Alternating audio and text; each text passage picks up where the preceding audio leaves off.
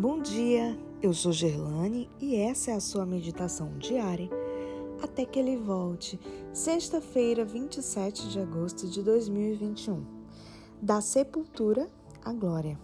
Verso de hoje, Deuteronômio 3, 23, 25, 26.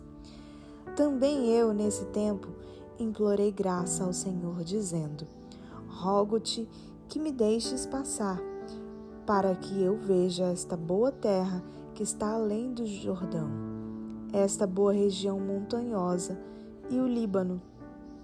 Porém, o Senhor indignou-se muito contra mim, por vossa causa, e não me ouviu. Nunca antes que fossem exemplificados no sacrifício de Cristo, a justiça e o amor de Deus foram mais notavelmente demonstrados do que em sua forma de lidar com Moisés.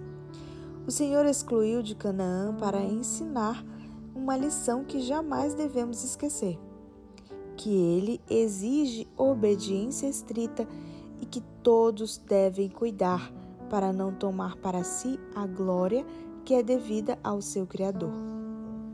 Ele não poderia atender ao pedido de Moisés para partilhar da herança de Israel, mas não se esqueceu de seu servo, nem o abandonou. O Deus do céu compreendia os sofrimentos que Moisés havia suportado. Tinha notado cada ato de fiel serviço durante aqueles longos anos de conflito e provações. No topo do Monte Pisga, Deus chamou Moisés para uma herança infinitamente mais gloriosa do que a Canaã terrestre. No Monte da Transfiguração, Moisés estava presente com Elias, que tinha sido traslado. Foram enviados como portadores de luz e glória da parte do Pai ao Filho. E, assim, a oração de Moisés, proferida havia tantos séculos, finalmente se cumpriu. Ele estava na boa montanha, dentro da herança de seu povo. Moisés foi um tipo de Cristo Deus achou conveniente disciplinar Moisés na escola da aflição e pobreza, antes que ele pudesse se preparar para guiar as hostes de Israel para Canaã terrestre.